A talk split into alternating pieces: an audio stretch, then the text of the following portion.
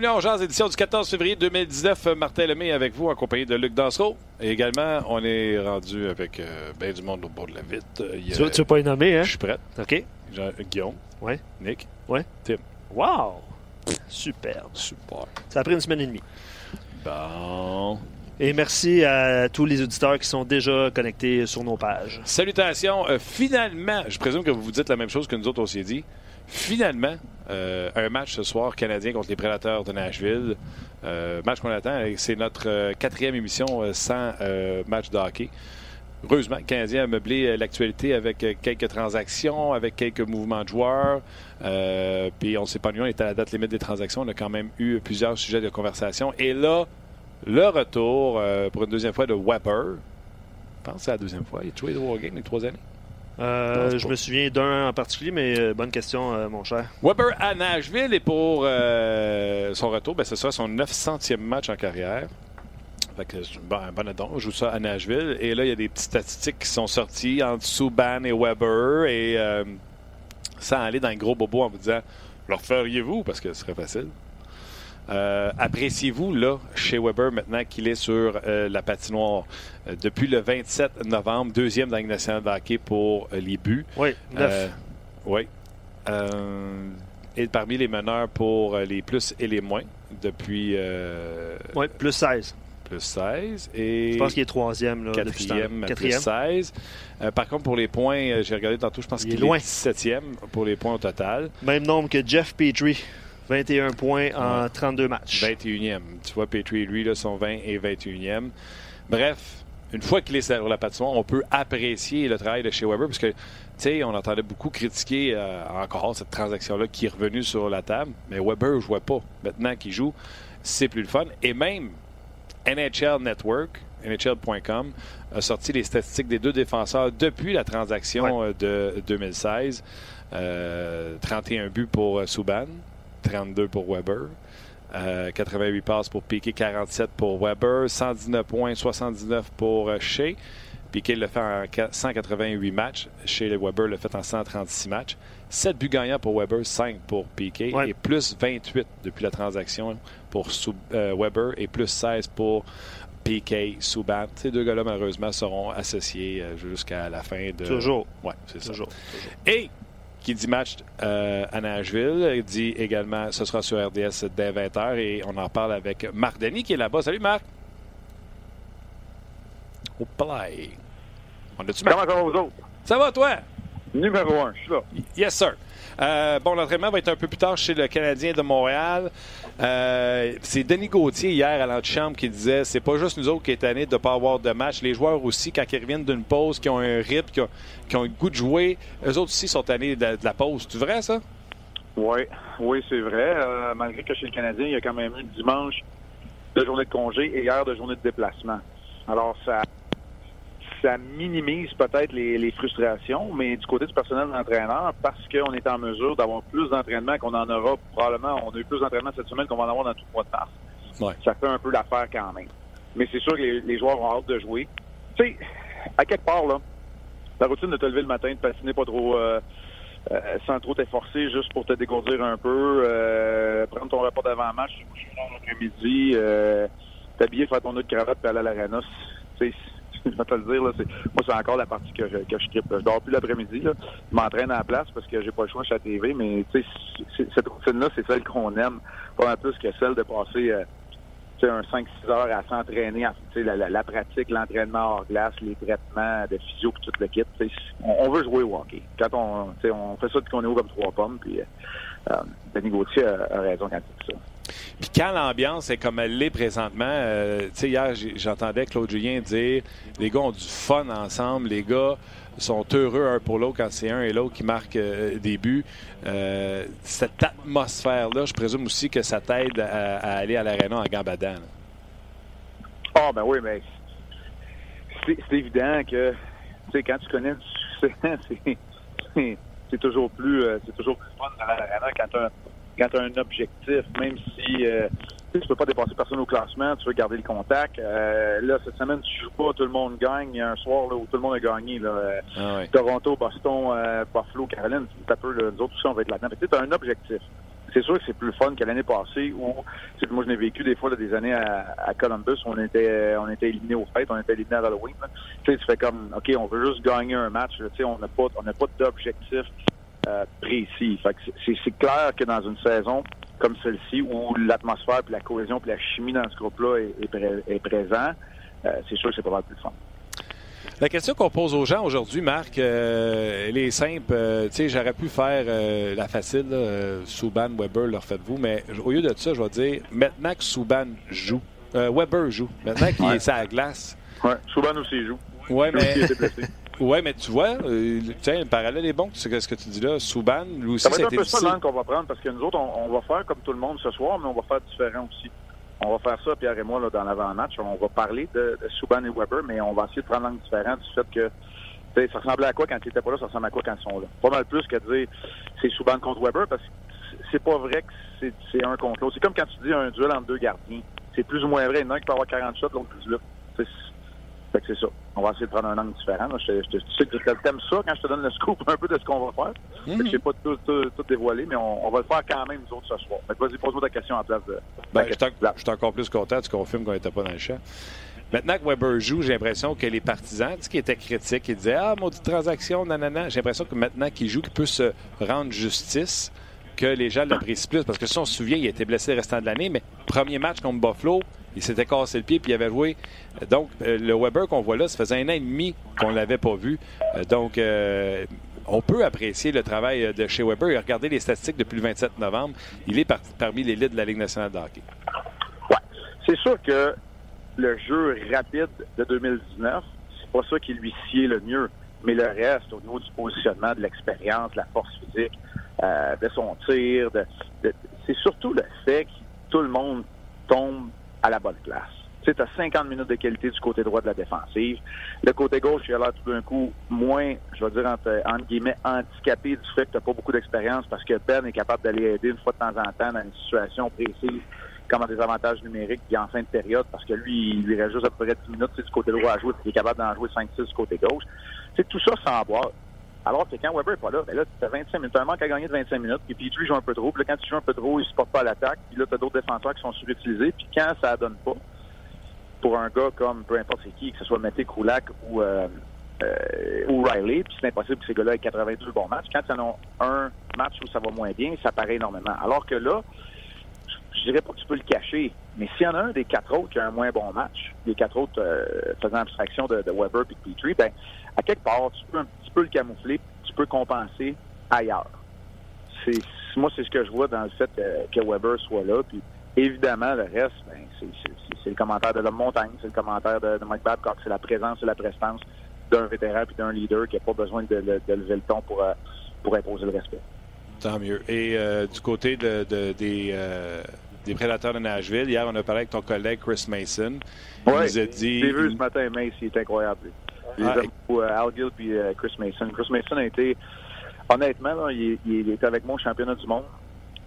C'est le troisième gardien, OK? Il y avait Alex Holt, moi et lui. Puis Alex Holt, bien correct, mais c'est un gars qui, qui, est plus à lui-même. Puis Chris Mason, ça a été le meilleur adjoint que je pouvais avoir. C'était comme mon coach et goaler, c'était mon, mon, plus grand fan.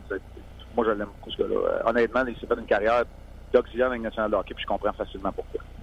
Puis écoute, il a été même numéro un pendant un certain temps, mais ce que tu dis, ça me surprend tellement pas. Quand j'ai fini l'entrevue avec Luc, j'ai dit ce gars-là me parlait comme je j'étais son body des dix dernières années.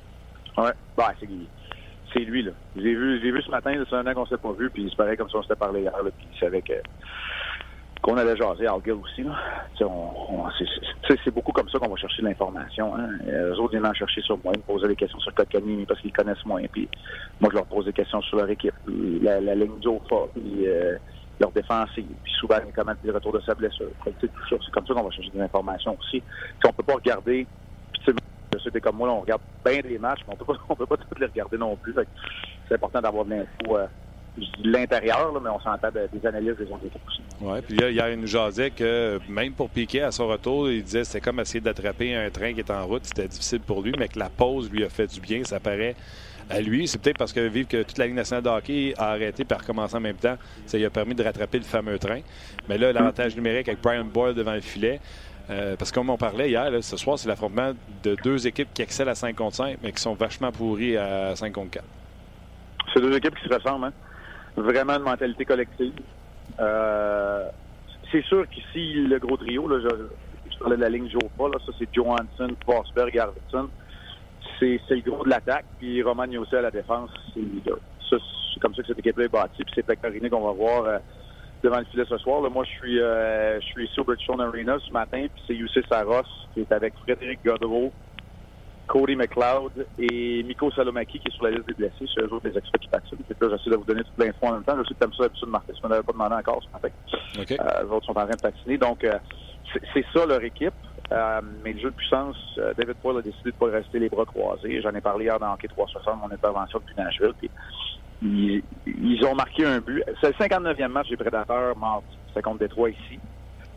Et c'est le 40e de Piqué souvent, puis c'est son premier but en jeu de puissance. Puis, honnêtement, il a marqué, parce qu'il a un bon tir, on le sait, mais parce que Brian Boyle était devant le filet, il était devant le gardien Jimmy Howard, c'est comme ça qu'ils ont marqué. Fait lui, il a un impact immédiat. En faisant son acquisition, il devient automatiquement le joueur avec le plus de buts en supériorité numérique avec ses six. Euh, Ryan Johansson a beaucoup de mentions d'aide, n'a pas un but en jeu de puissance. C'est clair qu'il y a un manque à gagner de ce côté-là chez les Preds, mais à 5 contre 5, là, je m'attends quand même à un bon match. Ça va être un match qui va aller vite encore. Oui, puis tu, tu, vois, tu sais, euh, c'est ce que j'aime du show du podcast, de te parler euh, quand on parle des autres équipes. C'est que des fois, avec les autres équipes, tu fais comme, regarde, ça arrive. Exemple, Nashville, tout le monde les voyait pour gagner la Coupe ou parmi les finalistes. Ils ont du talent, puis l'avantage numérique ne marche pas. Donc, tous ceux qui regardent le Canadien qui font, on n'a pas de talent, on n'a pas de joueurs, c'est Yoel Armia que je veux marquer qui est sur l'avantage numérique. Non, non avec des joueurs de talent aussi, ça arrive que ça marche pas, que ça clique pas. Mason disait on lance pas, on garde la rondelle en périphérie, tout le monde ça passe le long de la bande, puis il n'y a personne qui rentre dans le pour prendre des shots. Ils ont été un mois ici à Nagel sans marquer de but. C'est du 10 janvier au 2 février. entre deux buts en supériorité numérique. Euh, hier, je regardais le match Edmonton-Pittsburgh, les Oilers, pas les Oilers, mais les Pingouins de la misère en supériorité numérique. C'est une équipe qui a du talent. C'est là. Euh, Toronto, avant leur euh, séquence de succès cette semaine euh, contre qui ils jouaient, c'était contre le Colorado. Euh, il y avait de la difficulté aussi en jeu de puissance. français. toutes les équipes, même les, les prédateurs, passent par là. Euh, moi, ce qui est important pour moi, et qui m'en dit encore plus long, au-delà de la statistique, c'est es-tu capable de garder le rythme? Es-tu capable de pas enlever le vent dans les voiles à ton équipe? Tu ton équipe joue bien, l'autre bord prend une punition.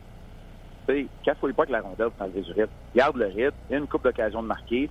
Fatigue donne, donne des présences éreintantes à l'autre formation dans sa zone pour que ce soit moins facile de sortir de la punition. Moi, c'est comme ça que je le vois. Tu quand il y a aussi écoute des punitions, s'il passe deux minutes dans sa zone à se défendre, il va être fatigué à la fin de la game.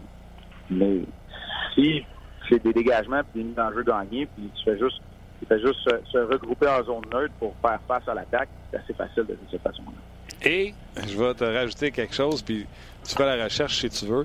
Claude Julien, hier, a dit quelque chose de le fun. a dit nous autres, là, le 13-14% qu'on a, là, on le rattrapera jamais. Là, on ne marquera jamais assez de buts pour se retrouver à 22% avec les gens en haut et être dans le premier dixième. Mais exact. depuis telle date, là, il y avait une date du mois de janvier, on est à 22% à l'avantage numérique. Et nous, on bâtit sur garder ce rythme-là de 20... Ce qui s'est passé, là, octobre, novembre, décembre, on ne peut rien changer. Fait que, ben, eux autres, ils n'en parlent plus de ça. Les autres, ils parlent à partir de maintenant, à partir mm -hmm. depuis que ça va bien. Parce que sinon, la statistique des jeux de puissance demeure une statistique qui est toujours négative. Alors que là, pour eux autres, elle est positive quand tu apprends à partir de quand ça va bien. Oh oui, puis c'est pas fou de faire ça comme ça parce que, comme tu dis, c'est que tu restes positif. Je peux le regarder, là, j'ai le, le, le, le, détail des matchs devant moi, puis on dirait bien que, ben, depuis le retour de Weber, on a marqué des buts en supériorité numérique, mais le pourcentage avait baissé. Mais depuis un certain temps, ouais, je suis obligé de te dire que, ouais, dernièrement, probablement qu'ils font allusion au 15 janvier. Puis 15 janvier, là, on match à peu près aux deux matchs en supériorité numérique. Donc, il y a, il y a quelque chose là. Euh, ça, ça, garde le rythme. Tu sais, la, la, la quelque part, c'est logique là, d'arrêter de s'acharner sur on est 30 puis euh, c'est 13% Qu'est-ce que tu veux qu'on fasse pour octobre-novembre? C'est fait. Oui, c'est fini. Puis comme comme c'est un c'est pas un chiffre absolu, mais un taux, un ratio, il y a raison de dire qu'il se rattrapera jamais non Exactement. Hey, OK, je veux juste, euh, avant de te laisser, oui. euh, premièrement, si tu as, as, assisté à la pratique des prédateurs, le Canadien va sauter sa glace dans 15 minutes. Oui. Y a-tu quelque chose que tu me raconter qui s'est passé ou euh, j'enchaîne avec ma question? Non, ça, ça va, on est en train, de, en bon français, de ramasser les pucks. C'est bon, ramassons les pucks. les gars des Preds, on ramasse les rondelles, puis le, le, Canadien va avoir un entraînement très optionnel pour les Preds, pour les prédateurs. Piqué Schumann, en ce moment, est en train de rencontrer les médias. Alors ça, je rate ça. Euh, Peter Laviolette n'a rien dit de vraiment, n'a rien réinventé dans son point de presse. Et euh, le Canadien, ça va être un entraînement complet parce qu'hier, à cause de la tempête, on a quitté un petit peu plus tôt, puis c'est une journée de déplacement et non d'entraînement. Donc tout le monde va être sur la patinoire, y compris chez Weber, qui va jouer son 900e match ce soir ici à Nashville, là où tout a commencé. Bon point. Euh, pour le, dé- le déplacement hier, ça vous a causé du problème, la neige? Les joueurs euh, ont-ils passé plus de temps à l'aéroport que d'habitude? Comment Non. ça s'est passé? Non, non, on est juste arrivé beaucoup plus tôt. OK. C'est euh, ça parce que c'était pour euh, justement se parer des, de tout- à toute éventualité, mais euh, il n'y a pas eu de. Il n'y a rien eu là, qui, a, qui a cloché. Donc, on s'est présenté en fin d'après-midi à Nashville, là, selon l'horaire régulier. Parfait. Ma question hier, je t'ai entendu à Hockey 360, je pense. Oui, oui. Parce qu'on a voulu faire euh, le, le- le parallèle avec toi et six autres gardiens québécois qui ont joué euh, dans la même année junior et, euh, et dans la Ligue nationale de hockey parce que Di Pietro le fait. Puis moi, j'aurais aimé ça continuer à, te parler. Je t'écoutais à la TV, puis j'avais d'autres questions pour toi. Puis c'était euh, les questions suivantes. Toi, tu as dit j'ai attendu 6, 7, 8 matchs sur le banc avant que finalement on me donne la table dans le dos et dire c'est à toi à gauler. As-tu dormi? As-tu mangé? Étais-tu stressé comme pas possible? Plus que tes games juniors? Comment ça s'est passé? Oh, oui, stressé plus que les games juniors. Puis la, la première pénalité que j'ai patinée, c'était au Great Western Forum à Los Angeles, mon match. La première pénalité que j'ai patinée vers le banc, assis à côté du banc, à côté de Patrick, dans le fond, là, qui était mon auxiliaire ce soir-là. J'aime ça dire ça, mon auxiliaire. Patrick Ouais. Ça. Euh, fait- c'était Tom Hanks puis Rita Wilson qui était assis à côté du banc. C'était quand même pas pire pour le petit de, de 19 ans qui joue son premier match. Fait que- non, non, oui, c'est c'est clair que j'étais plus nerveux qu'à l'habitude. Et j'étais super content de me faire renvoyer junior tout de suite après le match parce que le lendemain, c'était souper des recrues, puis là, je serais mal vu payer cette note-là avec un salaire de soir junior. Fait que, euh, voilà, c'est autant d'anecdotes. Euh, puis c'est drôle, là, parce que j'ai revu mon roommate de ce premier match-là, c'était Claude Lemieux. À l'époque, on avait tous des roommates, on avait tous des co-chambreurs, puis c'était Ouais. Claude Lemieux, puis euh, euh, lors du passage de son gars au, au Centre Bell avec les Jets de Winnipeg la semaine passée, j'ai serré à la pince, puis euh, je l'ai revu. Fait que, ouais, ouais, c'est des bonnes, ce sont des anecdotes. Cette année-là, là, c'est quand même impressionnant parce que Jean-Sébastien Gigard, Martin Biron et moi, on l'avait fait la même année. Trois gars juniors la même année, trois gars du Québec la même année. Puis là, on parle de qui est le septième en 30 ans. On a eu trois la même année, trois Québécois. En fait, les six autres étaient Québécois, hein, si, euh, Oui. si je me trompe pas. Fait que, euh, non, c'est assez, c'est assez particulier. Puis, honnêtement, tu aucune idée de ce qui t'attend par la suite. Tu as l'impression que c'est le premier de 20 ans dans la nationale. Puis, il y en a qui ont eu des carrières plus, plus courtes. J'étais chanceux. Moi, j'étais là 12 ans. Mais, tu sais, tu sais jamais ce qui t'attend. Puis, tu joues avec un peu de naïveté. Puis, le sourire fendu jusqu'aux oreilles. C'est sûr que j'aurais aimé ça gagner mon premier match. Parce que, comme tu disais tantôt, il y a- j'ai dû attendre deux ans par la suite, là, pour remporter mon premier match, mon premier départ, mais c'est le seul départ que j'ai eu euh, cette année-là à 19 ans. Puis à 20 ans, j'ai joué dans la Ligue américaine de hockey, à part euh, quelques rappels pour, euh, pour donner un coup de main. là. banc régulière. Puis, OK, ma question est conne, mais je l'assume. Euh, tu sais, toi, tu as eu des pratiques de huit matchs, là, des, des, des, des- Fait que, tu Ouais. as pu t'habituer un peu au shot de la Ligue nationale de hockey. Mais à quel point, quand tu es passé junior à la Ligue nationale, la première que tu as reçu sur épaule, tu as fait OK, elle a fait plus mal que junior, là, tu sais. Ouais. Moi, là, ça, je l'ai eu mon premier camp pro. Le- le- les premiers tirs que j'ai reçus, c'était Forsberg, Kaminski, deux contre un, one-timer dans le top. J'ai fait OK, là, je suis pas rendu, moi, là. là. c'est comme, ouais. Non, non, je suis pas là encore. Puis Kaminski était capable de shooter le puck, là. Ouais. Fait que C'était ça, ma, c'était ça ma première. Puis après ça, euh, Howard Nolan qui sacrait des, des slap shots à 150 000 à hauteur de ma tête. Ça, ça c'était ça à l'Université de Denver, je m'en rappelle encore. Mais euh, tu sais quoi, ça a toujours été l'ajustement inverse qui était le plus difficile. D'ailleurs, cette journée-là, quand je me suis fait renvoyer de Los Angeles, je suis parti puis j'ai fait le continent au complet pour aller jouer un match à Halifax. Oh, wow. Junior.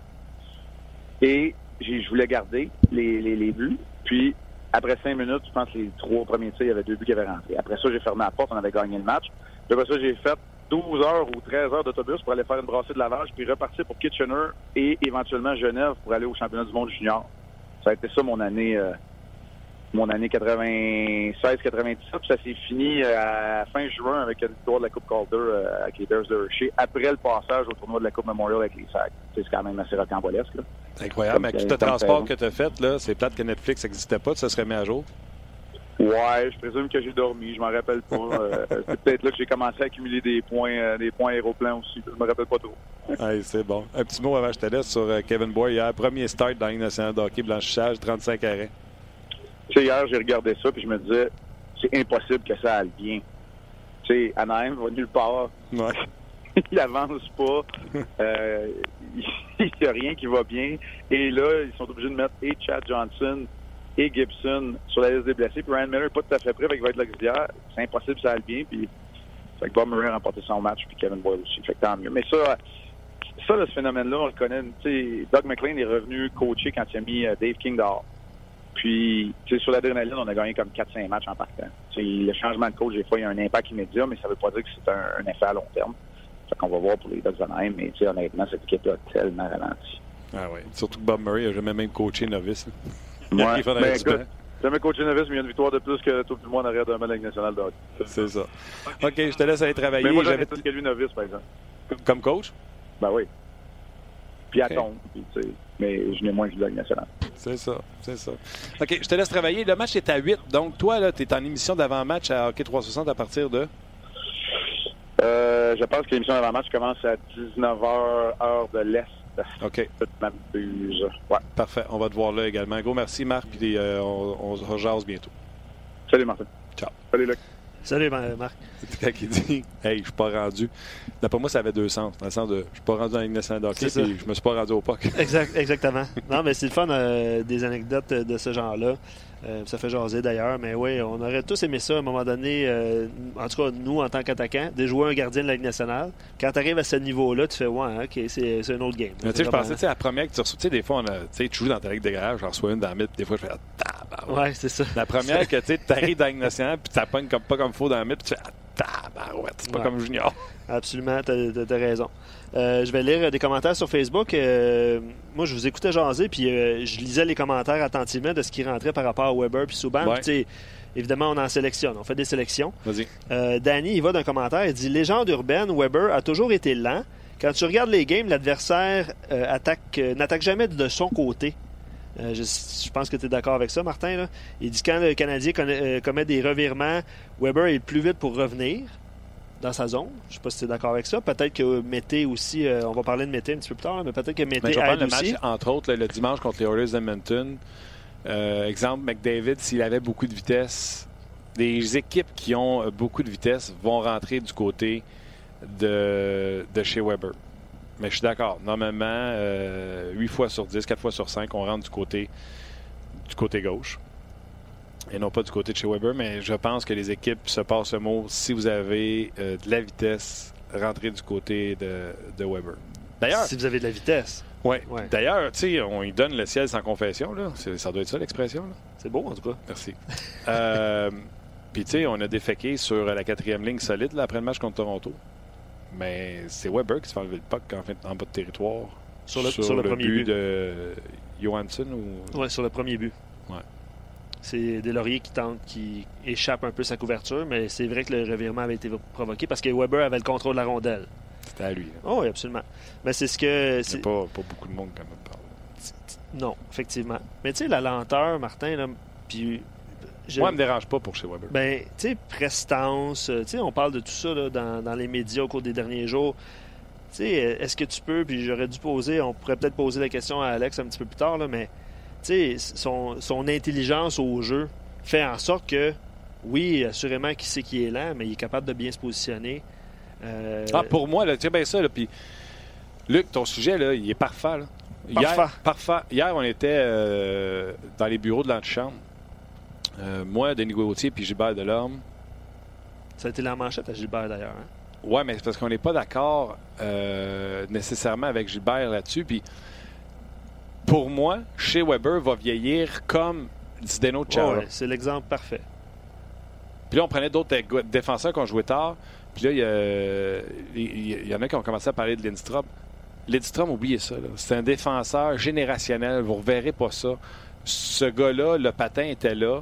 Et surtout, c'était à une autre époque de hockey où mm. tu sais, Lindstrom faisait des affaires que tu sais, son bâton traînait souvent entre les jambes des autres. Oui, puis il donnait aucune mise en échec. Aucune... Tu comprends-tu? C'est un joueur générationnel, il n'était pas ralenti autant que Weber l'est déjà ou Chara va l'être. Ça, c'est autre chose. Mais si Weber te donne ce que Chara t'a donné, même après qu'il a été. Tu sais, il gagne la Coupe en 2011, je pense qu'il est encore intimidant. Ouais. Mais après ça.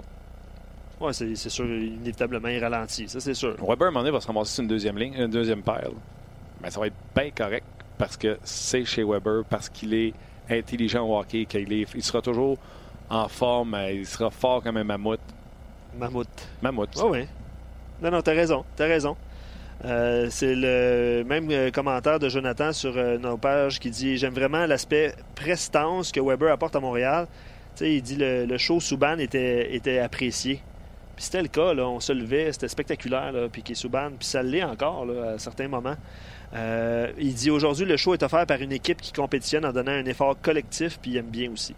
Oui. Je pense que ça résume la philosophie de ce que le Canadien voulait faire quand ils ont effectué cette transaction-là. Absolument. Puis, sais, on parle de chez Weber, le capitaine. euh, Victor Mété, hier en entrevue, c'est-tu hier qui parlait que, tu sais, même pendant qu'il était à Laval, euh, Weber l'a texté trois fois. Ouais, ouais. ouais. Euh, Dans le vestiaire. on, parle d'un- capitaine d'un autre niveau. là. J'enlève rien à- au précédent. là.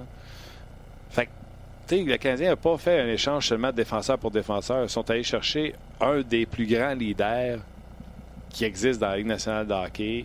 Euh, avec Équipe Canada, il a une lettre sur lui, puis c'est pas compliqué. C'est Taze, Crosby, puis lui qui ont les trois lettres. Mhm. Tu comprends-tu? Ouais. Il est reconnu comme l'ultime leader. Puis ça permettait aux Canadiens de bâtir autour de lui. Est-ce que je suis d'accord par la suite avec ce qui s'est passé? On avait des jeunes joueurs qu'on a laissé partir, mais l'an passé. Puis tu sais, c'est un autre sujet qu'on jasait. À... Écoute, hier, j'ai eu beaucoup de temps en dehors des zones avec les, euh, avec les boys, on jasait.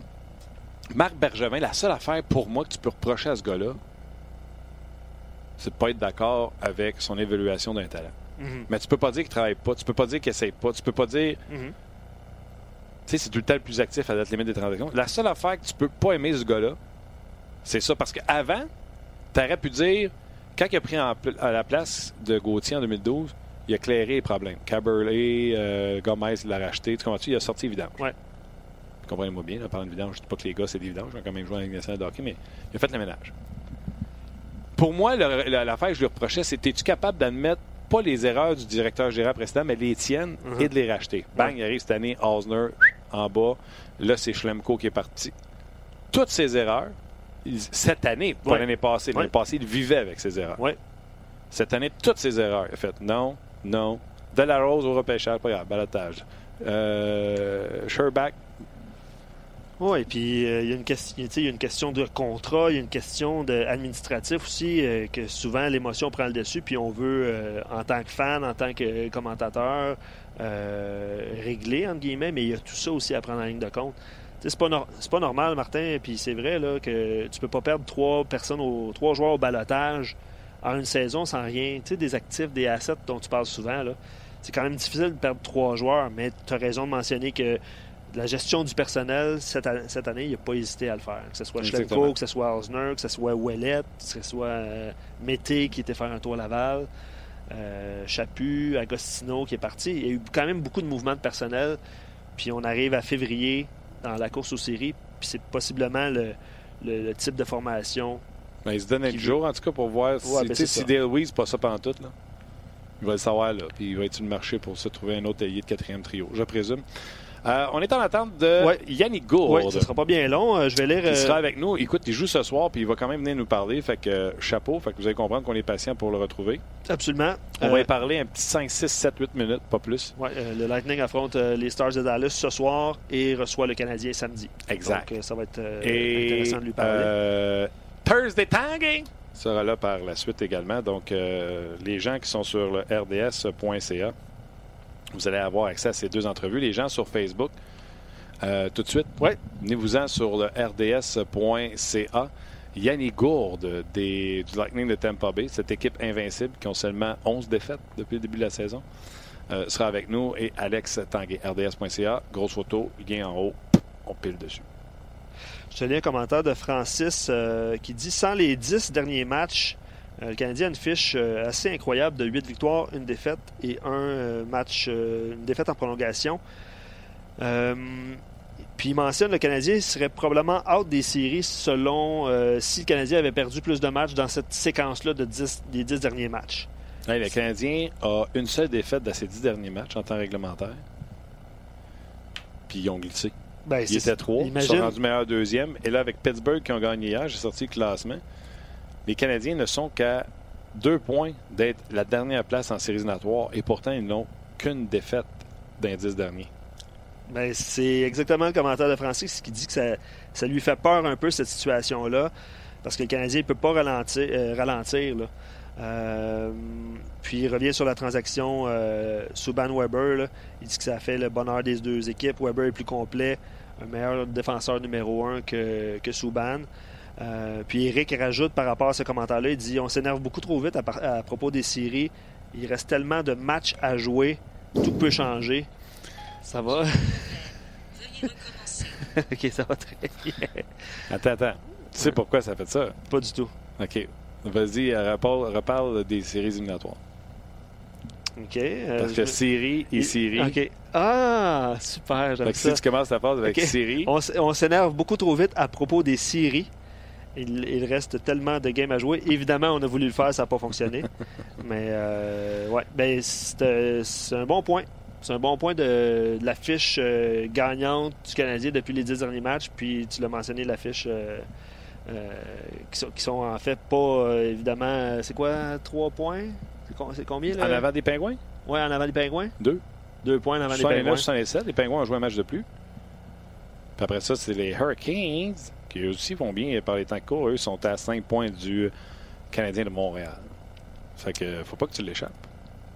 Euh, très, très d'accord Tu avec toi. l'avais-tu demandé, euh, on jase là, les gens qui sont sur le RDS.ca? Ouais. On a été euh, quatre jours sans jouer du côté du Canadien Ouais. de Montréal. Gros défi pour les trois prochains matchs. C'est trois matchs en quatre jours sur la route. Des équipes de haut niveau, Nashville, Tampa Bay et Floride. Ouais. Combien de points, selon vous, le Canadien va récolter pendant cette fin de semaine-là, là, à partir de ce soir contre les Prédateurs de Nashville et après ça contre la meilleure euh, équipe du circuit, sans l'ombre d'un doute, les, les Lightning de Tampa Bay. Donc, sur notre page, répondez-nous sur les possibilités de 6 points de ce trois matchs en 4 jours. Combien de points pour le Canadien de Montréal? Puis nous autres, pendant ce temps-là, on va aller rejoindre Monsieur Lightning de Tampa Bay, Yannick Gould, salut. Bonjour, ça va bien? Ça va bien, toi? Super bien, merci. Yannick, premièrement, je l'ai dit tantôt aux gens, là, euh, gros merci de Game Day, tu prends la peine de nous jaser. On ne te retiendra pas longtemps, je te remercie. Il n'y a pas de problème. Yanni, euh, comment je commencerais ça sans te dire, euh, avez-vous des défauts sur votre club? 11 défaites seulement depuis le début de l'année? Euh, oui, il y en a. Oui, c'est sûr qu'il y en a. On essaie de les corriger à chaque match. C'est sûr qu'il y a toujours il y a toujours des choses à améliorer. Puis puis je mais, je pense qu'on s'en va dans la bonne direction. Match après match, je pense qu'on on évolue, puis on, s'améliore, puis on essaie toujours de prendre un, un step euh, dans, vers l'avant. Grosse date limite des transactions l'an passé. Grosse acquisition de McDonough et JT Miller. D'ailleurs, on va reparler du- des performances de McDonough, dans, veux bien, dans quelques instants. Là, on arrive à la date limite des transactions. Je suis allé en chambre avec les boys. Puis là, on commence à parler des gars qui sont disponibles. Puis qui, qui pourrait se ramasser où? Puis à un moment donné, je dis Lightning, Julien Brisebois, sa première année, il va-tu bouger? Et là, Denis Gauthier me regarde et il dit Tu veux qu'il améliore quoi? Euh, La question se pose, euh, Yanni, est-ce que tu sais, à chaque année, les gens sont peut-être nerveux, se disent, Hey, il y a peut-être un nous autres qui va partir. Cette année, vous avez tellement de succès. Est-ce qu'on vous a déjà rassuré en disant, hey, les gars, la chimie ici est trop bonne, on ne touchera pas à ça, dormez en paix, ou il y a toujours cette aura-là de dire, ça peut arriver même aux meilleures équipes? Ouais, non, je pense que ça peut quand même arriver. Je pense que c'est sûr que euh, la façon qu'on on joue depuis le début de la saison, la façon qu'on qu'on est placé euh, au classement, puis euh, euh, je pense que ça regarde bien pour euh, la plupart des joueurs, c'est sûr. Euh, mais c'est sûr que dans un dans, dans un autre sens, euh, tout peut arriver, puis euh, personne n'est à l'abri de ça. hein. Euh, si le, bon échange vient vient sur le marché, puis de, c'est une bonne transaction pour nous. C'est sûr que Julien, je pense qu'il il, il, il- sait qu'est-ce qu'il il sait qu'est-ce qu'il a à faire. Je pense que je, je suis très confiant dans ce qu'il va faire. Puis s'il le fait comme ça, je, euh, je pense que j'aime j'aime nos chances. Puis si ça- s'il nous améliore, ben, tant mieux. Euh, euh, j'ai pas euh, moi tout, tout ce que j'ai à me concentrer c'est jouer au hockey puis euh, puis focuser sur le prochain match je pense pas que se mettre de la pression puis puis se demander si, si on va être échangé ou qu'est-ce qui peut arriver ça va m'aider alors je pense que je reste je reste je reste focusé sur le hockey là, principalement Comment tu fais pour rester focusé en jouant avec euh, Point puis Kucherov? J'ai l'impression qu'à tous les fois, vous embarquez sur la glace et vous scorez. Ah ouais, ils sont assez exceptionnels, ces joueurs-là. Je te dirais, euh, c'est vraiment, c'est vraiment, plaisant de jouer avec ces joueurs-là. Ils ont tellement de, talent offensivement. Puis, euh, euh, on est responsable dans notre zone aussi. Puis, on, joue souvent contre les meilleurs trios. C'est toute l'année, on toujours les meilleurs trios de l'autre côté. Puis, euh, il, patine tellement bien que, quand il a rondelle, puis quand il backcheck, il est toujours, euh, euh, il, est, toujours bien positionné. Puis c'est ce qui fait son succès. C'est toi l'an passé sur notre show, sur notre podcast, qui nous a parlé de Braden Point. Tu aimais ça jouer avec lui, puis tu nous l'as vanté. Il a terminé la saison, sa deuxième dans la nationale de hockey à 66 points. Et cet ex-joueur qui a été repêché en troisième ronde, je ne me trompe pas, a planté depuis le début de la saison beaucoup plus d'un point par match il n'est plus, il n'est pas un gars sous-estimé. Maintenant, tout le monde le connaît, mais es-tu surpris qu'il soit passé au niveau de joueur super vedette? C'est plus un bon joueur dans la ligue. Non, non, absolument pas. C'est tellement un joueur qui fait la différence soir après soir. Euh, euh, chaque présence qui est, euh, qui sur la glace, on le remarque. Puis il fait toujours, fait toujours un travail exceptionnel. Il, travaille tellement fort. Euh, c'est un travaillant avant tout, avant, ses skills, puis son, euh, la façon qu'il joue, c'est un travaillant, c'est un gars qui est acharné, qui veut gagner, euh, qui est relentless sur la rondelle. Donc c'est pour ça que ça me surprend pas vraiment. Puis comme comme je l'ai probablement dit l'année passée, je, l'avais vu venir un petit peu de la façon qu'il jouait l'année passée. C'était déjà euh, sa deuxième saison un, joueur clé pour nous. Puis euh, encore cette année, il a pris vraiment un, step forward. Parle-moi de ta saison à toi. grosse saison l'an passé. point par match cette année, tu es un peu en baisse. Est-ce que tu as connu une mauvaise passe? Est-ce que ça s'est replacé? Est-ce que c'est une gang de la je sais pas combien année? Qu'est-ce que tu peux me dire sur ta saison? Ah, c'est embêtant. Dans le fond, ça, ça a super bien commencé. Euh, puis après ça, je pense que euh, la production offensive a diminué. Puis euh, c'est sûr que quand, quand les, les buts et les points ne viennent pas, des fois ça vient en, batch. Fait que ça a comme descendu d'un moment. Puis là, euh, puis là, ben tu sais, je, je, me suis dit qu'il fallait que je me concentre vraiment sur ma game, sur la façon que je joue.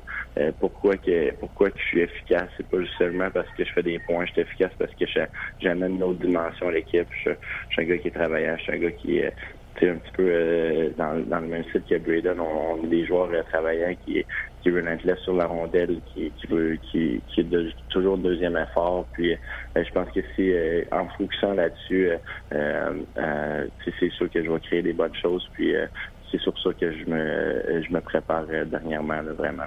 Absolument. 64 et 66 points l'an passé pour vous deux, respectivement. cette année, pour toi, c'est 34 points malgré tout ça, il n'y a rien de négatif. Je présume que passer à travers une période creuse, quand l'équipe gagne à tous les soirs, c'est beaucoup plus facile. Effectivement, c'est ça. quand euh, l'équipe gagne, euh, si l'équipe perdrait, je me dirais crème, euh, je, veux, je veux arriver, je veux faire une différence, je veux, je veux aider l'équipe à gagner. Puis, mais l'équipe elle va super bien. Fait il y a pas vraiment, c'est dur de, d'être négatif. Là. c'est sûr qu'on en veut toujours. On est, on est des athlètes, on en veut toujours plus. Puis on veut toujours être la meilleure, la meilleure version qu'on, qu'on peut être. Euh, sauf que dans un même, dans un, en même temps, c'est le succès de l'équipe, euh, c'est vraiment plus important. Puis, euh, puis il y en a d'autres qui produisent, puis qui produisent offensivement. Puis c'est comme ça que ça va une équipe de hockey. Puis c'est pour ça, je pense qu'on a du succès ici à Tampa Bay. Il y a beaucoup de profondeur à, l'avant, à la défense. Puis, puis Louis Domingue, comme deuxième du gardien, a vraiment bien fait ça depuis le début de la saison. Euh, donc, je pense que c'est vraiment la profondeur de, l'équipe, de l'organisation qui fait qu'on est peut-être ce qu'on est présentement. Yanni, euh, j'ai une question d'un auditeur, Charles, qui, euh, mentionne évidemment que l'année passée, vous avez eu une petite baisse de régime à la fin de la saison, malgré un, excellent début de saison. Puis cette année, vous avez 11 défaites, le Martin l'a mentionné tantôt. Est-ce qu'il y, est qu'il y a un mot d'ordre dans la chambre pour ne pas répéter ces mêmes erreurs-là? Y a-t-il une ambiance différente que l'année dernière? Euh, je pense que oui, parce que justement, l'année dernière, on a vraiment été déçus. Euh, perdre un match 7 euh, finale de conférence contre Washington, ça, ça, a vraiment été dur à accepter. Euh, fait que, cette année, on veut vraiment pas s'en aller dans la même direction. On veut vraiment s'assurer d'être bon à chaque soir, s'assurer de s'améliorer avant d'arriver dans les séries éliminatoires, puis d'être vraiment, vraiment prêt, puis au plus haut niveau qu'on peut être dans les séries éliminatoires. Puis je pense que c'est vraiment ça l'objectif. Puis tout le monde, tout le monde a, buy-in un peu, si on veut, là, dans, dans cette dans cette, cette mentalité-là là, cette saison.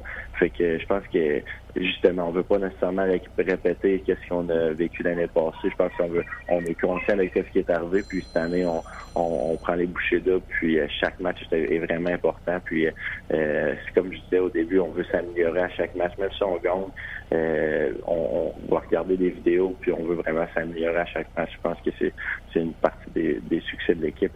C'est, ça. Ça paraît que cette équipe-là, ça ne soit pas sur. Mais là, ma dernière question avant que je te laisse partir. Je sais qu'il faut que tu penses au match de ce soir seulement, mais le prochain, c'est contre le Canadien de Montréal. Puis Yannis, si on se dit la vérité, si on avait eu un peu de goaling à Montréal, la dernière game, on avait marqué 5 buts contre Vasilevski, on aurait dû gagner ça.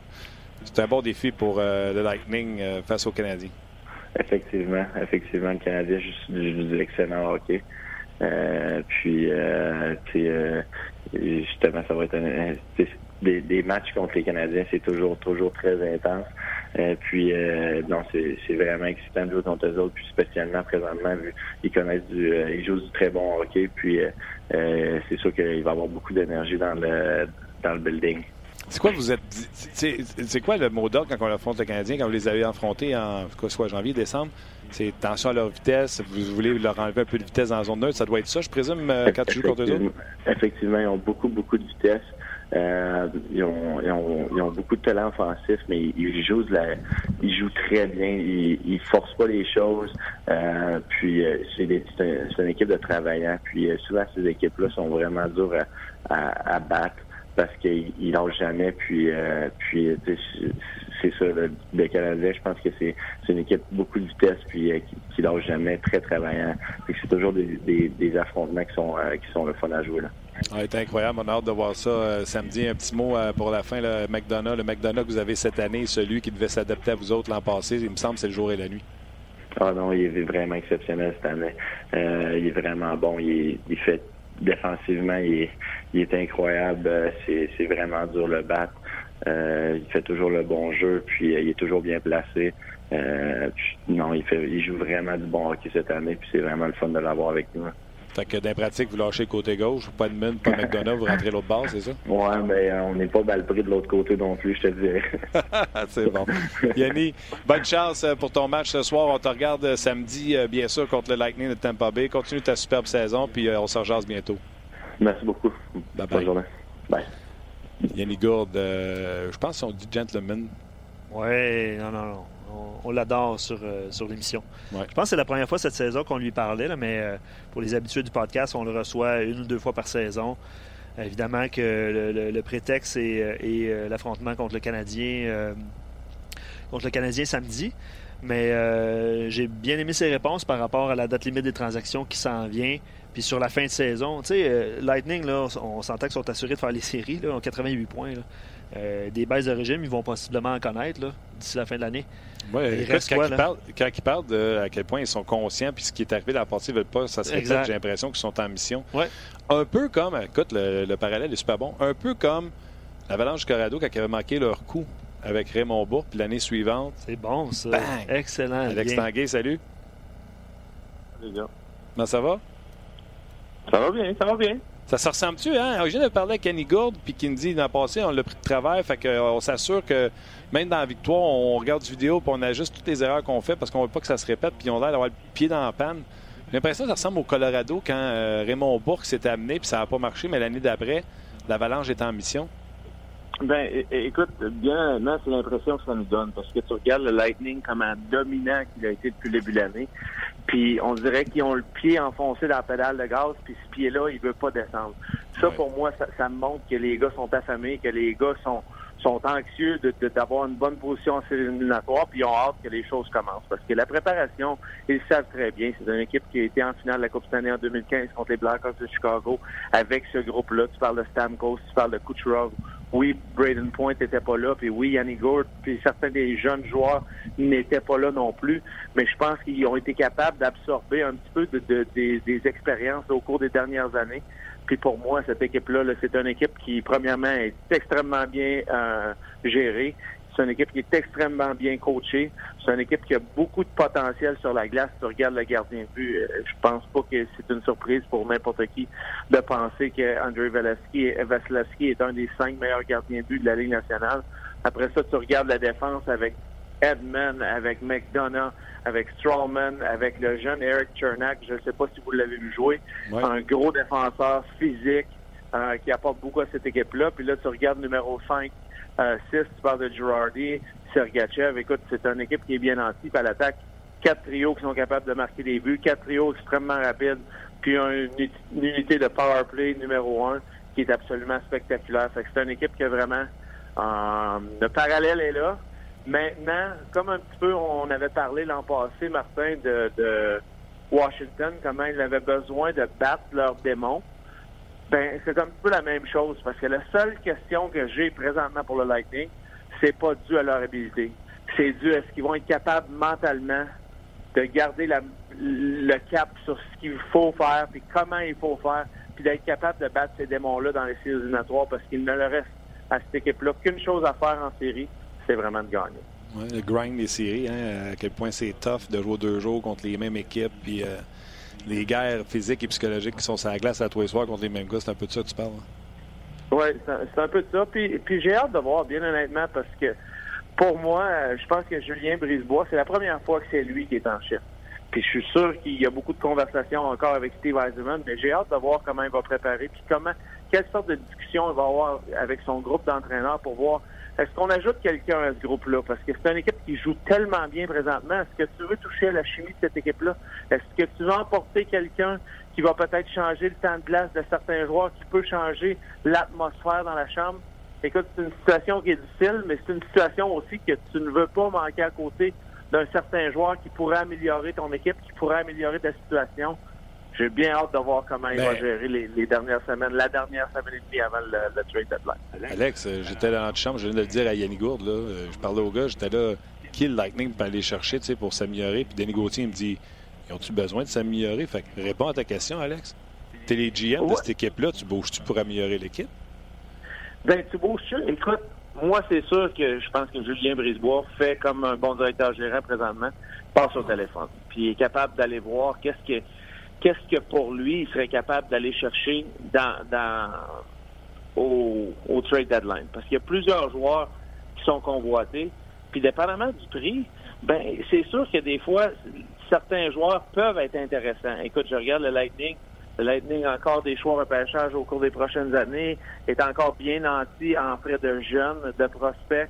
Euh, euh, donc, pour moi, euh, s'il y a une possibilité de s'améliorer, peut-être que je le fais. Euh, s'il y a une chose que peut-être j'aimerais améliorer du côté du Lightning, parce que les playoffs, tu l'as dit, Martin, les playoffs, c'est un grind. Puis d'avoir des, des gars qui sont physiques, qui sont gros, c'est toujours un avantage dans les séries éliminatoires parce que, veux, veux pas, le jeu change.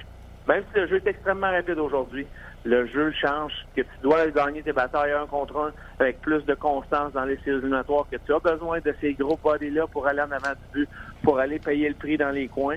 Puis pour moi, le Lightning sur une série à long terme, tu, tu regardes que peut-être on peut avancer peut-être même jusqu'en finale de la Coupe Stanley. Si le Lightning arrive en finale de la Coupe Stanley avec les Jets de Winnipeg, oui, ils sont l'équipe la plus vite, mais non, ils ne sont pas l'équipe la plus physique. Est-ce qu'un joueur physique pourrait rentrer puis cadrer dans cette équipe-là? Euh, je te parle de peut-être euh, un, Wayne Simmons ou un Michael Furlan, que s'il devrait devenir une opportunité d'emporter un joueur comme ça sur un troisième ligne qui est vraiment physique, sûrement que Julien Brisebois y penserait. Hein, Écoute, ça valait la peine de t'envoyer une longue liste de sujets puis pas parler. le premier sujet qu'on fait est même pas dessus. non, puis sur nos pages, Pascal, il dit euh, le Lightning peut aussi manquer de jus. Puis imaginez, parce qu'en première ronde, présentement, c'est Tampa-Pittsburgh. Ah, ben, Kim, ça, je l'ai dit. Tu sais, quand le monde dit qu'il n'y a pas de chance en série, attends une seconde. Euh, Lightning, Pingouin, tu tu vraiment ton argent contre Sydney puis Malkin? c'est ça. Non. C'est ça. Non, écoute, tu me poses la question à moi, Martin, là. Oui, oui. Puis, moi, je vais être bien honnête. il y a deux équipes présentement dans la division d'Est que si je suis le Lightning de Tampa Bay, je ne veux pas affronter en première ronde. Ces deux équipes-là pourraient finir septième ou huitième probablement. Puis je te parle des Penguins de Pittsburgh, puis je parle des Capitals de Washington. Puis pour moi, ces deux équipes-là, encore aujourd'hui, ces deux équipes qui ont une grande confiance, si on les voit jouer, c'est encore un petit peu nonchalant. Je pense que les, les, les Pingouins hier ont démontré puis le match avant aussi contre les Flyers de Philadelphie, que oui, on a besoin de points, puis là, on a besoin de solidifier notre position en séries éliminatoires. Mais pour moi, euh, comment tu peux gager contre Sidney Crosby? Sidney Crosby, l'an passé, dans les séries éliminatoires, je le sais, mais sans aucun doute, pour moi, était le meilleur joueur des séries éliminatoires. Il était spectaculaire. Puis si Evgeny Malkin avait joué juste du hockey moyen à la hauteur de, de Malkin, puis même chose pour Phil Kessel, ben pour moi, selon moi, les, les Capitals de Washington ne battent pas euh, les Penguins de Pittsburgh, puis probablement que les Penguins seraient sur une lancée de trois Coupes Stanley en ligne. Euh, écoute, Stanley est encore au sommet de la montagne pour moi, le meilleur joueur de la Ligue nationale. Donc, euh, si je suis le Lightning de Tampa Bay, je me croise les doigts de ne pas avoir touché aux Penguins en première ronde, surtout si Matt Murray goal comme il a fait les deux derniers matchs. Bon, ben là, tu, tu, tu prends le point hier, avec les gars, ça j'ai dit, tu gagerais-tu contre Crosby et Malkin et Murray qui se transforme en séries éliminatoires? Hier, c'était ce Matt Murray-là. Il a donné le premier but, puis après ça, c'était terminé. Il est spectaculaire. Écoute, on l'a vu.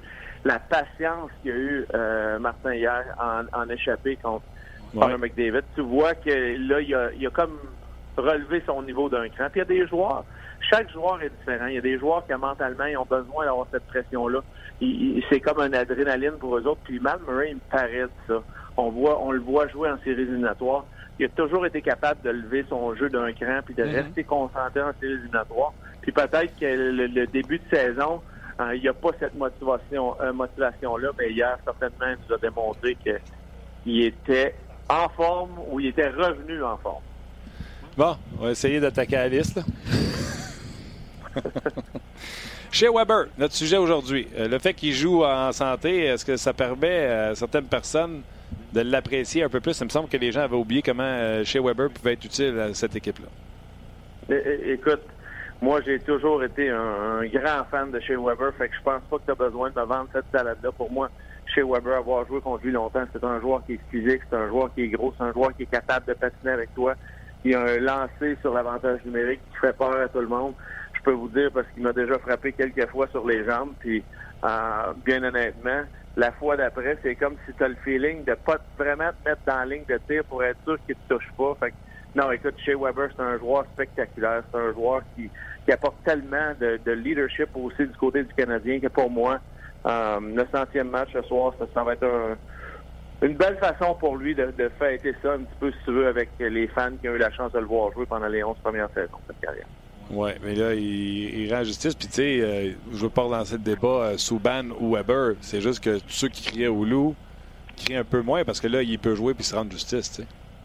Ben, absolument. Il joue, puis il joue de manière extraordinaire. Écoute, chez Weber, pour moi, en, plus, tu sais, je vais être honnête avec toi. Si le Canadien est capable de trouver un défenseur, puis un vrai défenseur qui est capable de bien bouger la rondelle, puis un défenseur qui est capable... Euh, de d'aller de, l'attaque avec lui, Shea Weber va être encore meilleur. Parce que pour moi, Shea Weber, c'est pas quelqu'un qui, qui veut transporter la rondelle, c'est quelqu'un qui est capable de faire une bonne première passe, mais quelqu'un que si lui, on lui donne quelqu'un qui va être capable de transitionner puis d'aller de l'attaque, ce joueur-là va être capable de jouer encore mieux et puis de profiter de, de Shea Weber encore plus. On regarde ce qu'il a fait avec à aussi à, Nashville. On regarde ce qu'il a fait avec Ryan Suter, qui jouait avec lui au début de sa carrière à Nashville aussi. Les deux ont été capables de profiter de jouer avec un joueur comme Weber. Écoute, chez Weber, pour moi, j'ai eu la chance de jouer avec Rob Blake. Je le compare énormément avec Rob Blake. C'est un gars qui est physique, c'est un gars qui patine bien, c'est un gars qui a, il a cette, euh, ce, cette habilité-là d'avoir du, du, leadership dans la chambre sans avoir besoin de trop parler.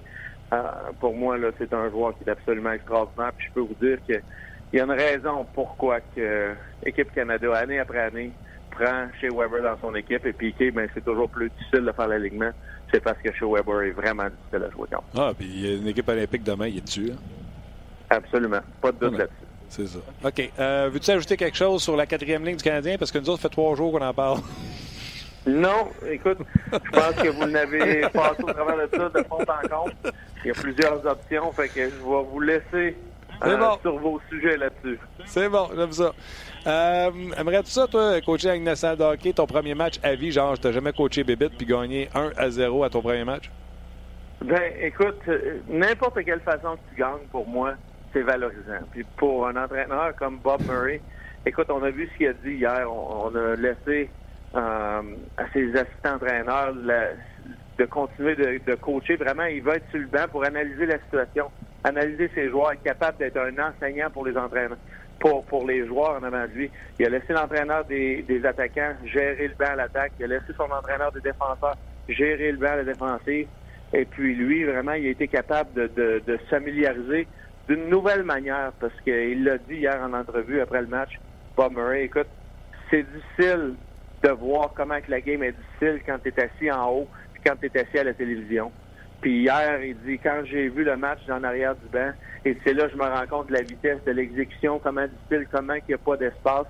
Parce que la game, tu sais, comme nous autres, comme analystes, comme fans, tu vois une game qui a de l'air facile, mais dans le fond, c'est pas si facile que ça. Fait que je suis content pour eux autres. Puis je suis extrêmement content aussi euh, pour le jeune Kevin Boyle. Écoute, tu mm. parles d'un jeune du, Massachusetts qui a 26 ans, qui a roulé sa bosse dans les mineurs, qui avait eu la chance de garder les filets le match auparavant, mais son premier départ dans la Ligue nationale. Écoute, Bob Murray l'avait dit, il n'est pas ici par accident. Il a gagné sa place. C'est 17 derniers matchs dans la Ligue américaine. Il avait 14 victoires, une défaite, deux parties, euh, perdues en prolongation. Puis hier, d'arriver dans la Ligue nationale, puis d'être capable d'avoir un, blanchissage à son premier match, ben, félicitations, Kevin. Oui, je, le suis depuis un moment. Je voulais le prendre dans mon pot cette année, mais j'ai manqué de choix. Fait que je suis sûr que j'aurais réussi un vol. Euh, mais là, maintenant qu'il a fait un blanc dans la ligue, les gars vont le savoir. Euh, OK, mais écoute, c'est-tu quoi, par exemple? Je trouve ça plate qu'il faut accélérer parce que ce que tu disais sur Bob Murray euh, au sujet que ce que lui-même avait dit aux journalistes de dire descendre au niveau de la glace, tu vois à quel point il n'y a pas de place, à quel point c'est rapide. Moi, je le dis souvent, tu sais, les gars qui restent à la galerie de presse n'ont pas idée à quel point c'est vite en bas. Faut que tu. Moi, je dis à partir de la zone des jardins au Centre là, tu commences à avoir une idée de la vitesse à laquelle ça se passe. Toi, ça fait pas longtemps que tu as quitté le show, là, tu as quitté la Ligue nationale de hockey.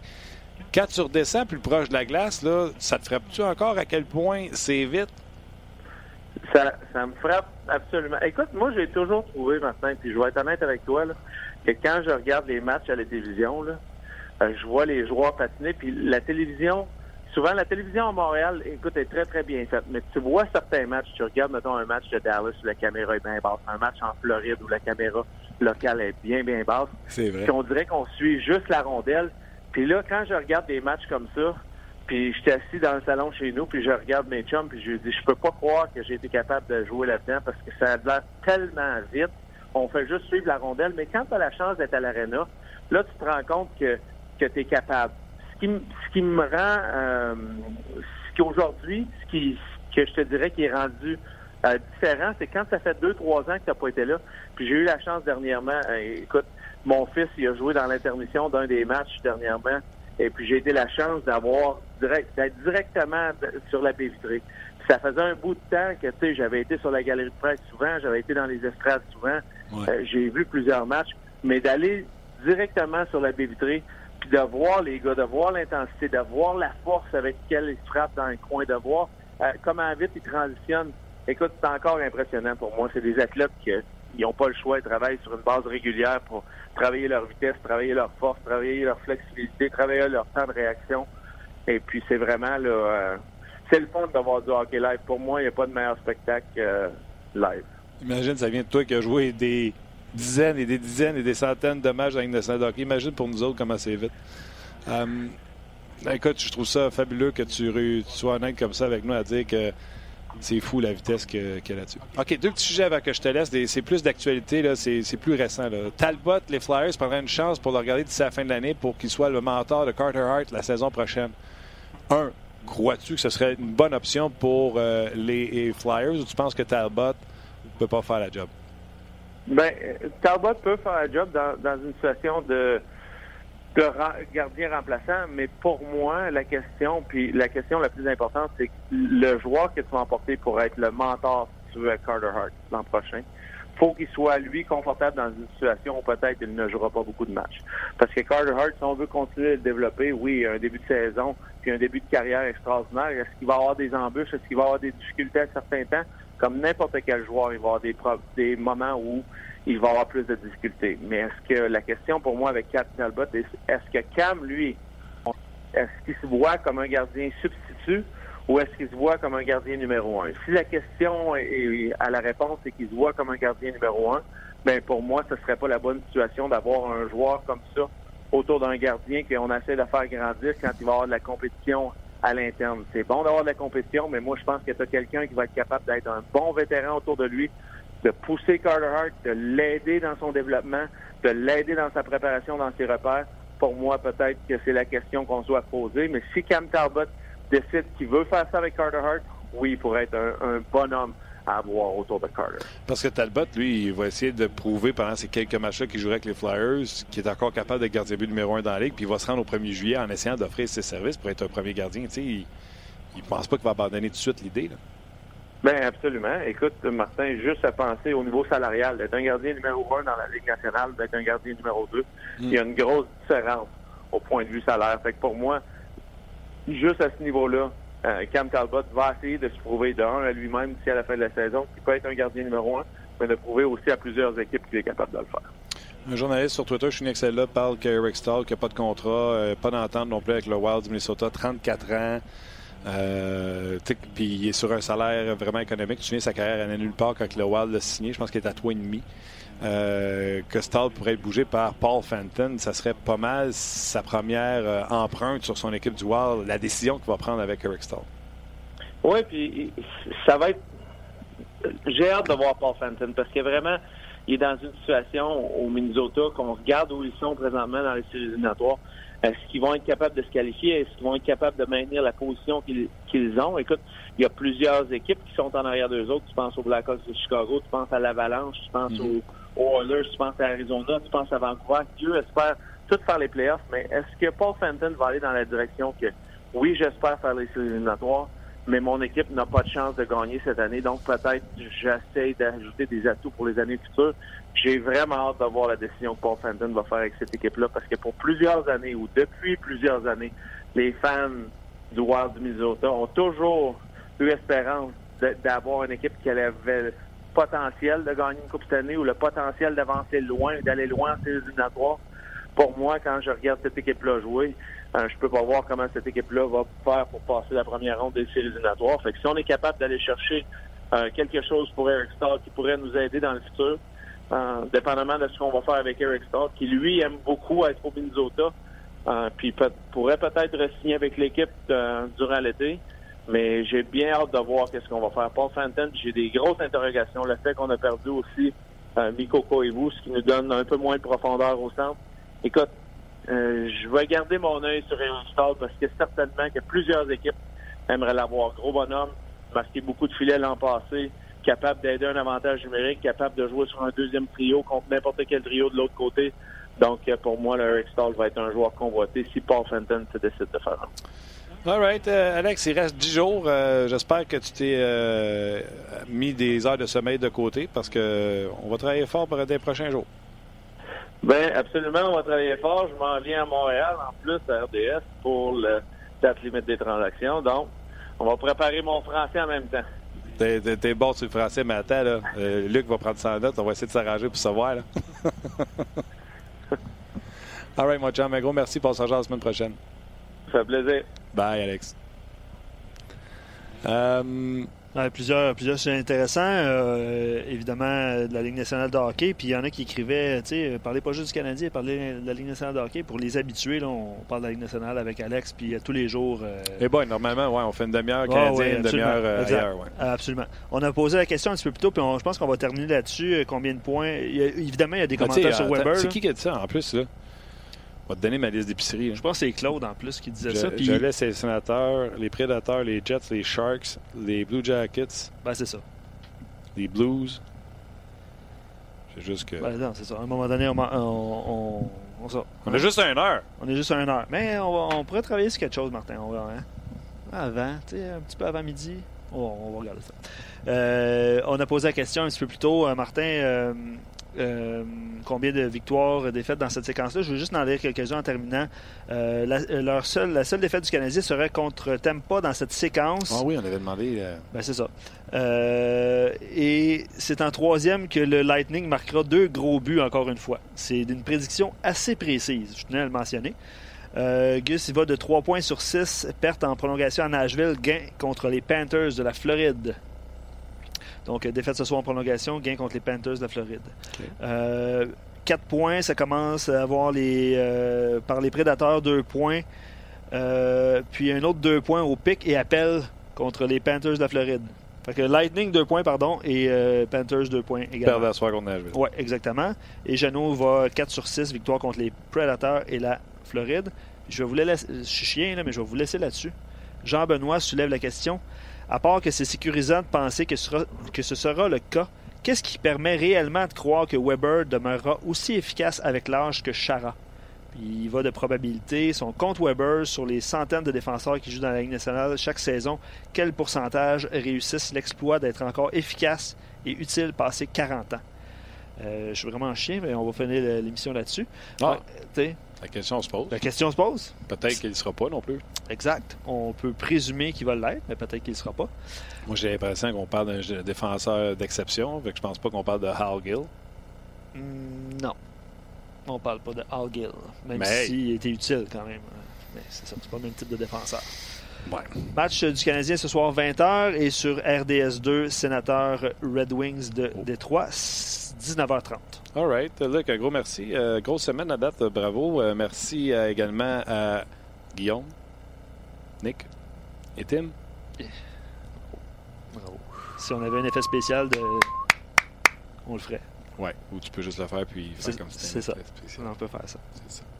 Merci surtout à vous euh, qui êtes à l'écoute. Un podcast, on vous le dit tout le temps, c'est des gens qui cliquent sur un lien pour aller écouter quelque chose de précis. C'est pas quelqu'un qui se promène à la pharmacie et qui fait Oh, j'ai entendu une émission de radio.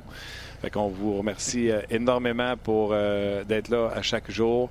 Et on se rejase demain pour une autre édition de On Jase.